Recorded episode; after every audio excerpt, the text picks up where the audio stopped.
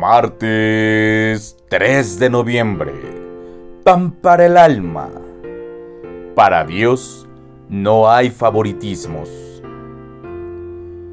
Pedro tomó la palabra y dijo, Ahora comprendo que en realidad para Dios no hay favoritismos. Hechos 10, versículo 34.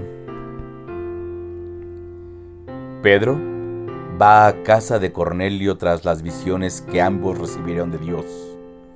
Por un lado, Cornelio recibe el mensaje de ir por Simón. Por su parte, Pedro mira una sábana repleta de animales de todo tipo, puros e impuros, dispuestos para que él mate y coma.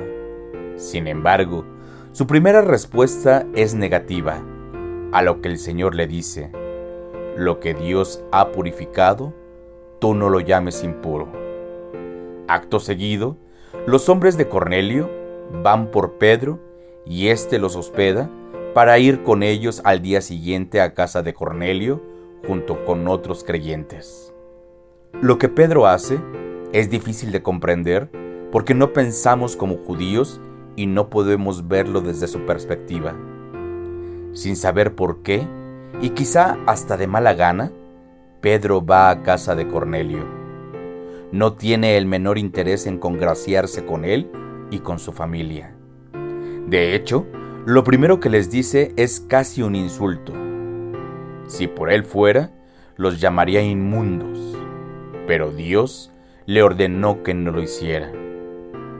No obstante, a pesar de la incómoda situación, ocurre un hecho sorprendente derramando de su espíritu, Dios le muestra a Pedro y a los demás cristianos judíos que también a los gentiles les ha concedido el arrepentimiento para la vida.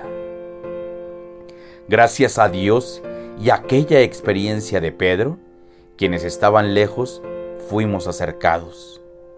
Sin embargo, ahora somos nosotros los que tenemos principios y leyes que a veces nos pueden llevar a fallar a nuestra misión. Ya no se trata de no entrar a casa de gentiles, por el contrario, todas las personas son valiosas ante la mirada de Dios. No podemos alejar a las personas, no debemos creernos los favoritos y no podemos pensar que podemos prescindir de los demás. Nuestra misión está con los otros, quienes no conocen a Dios.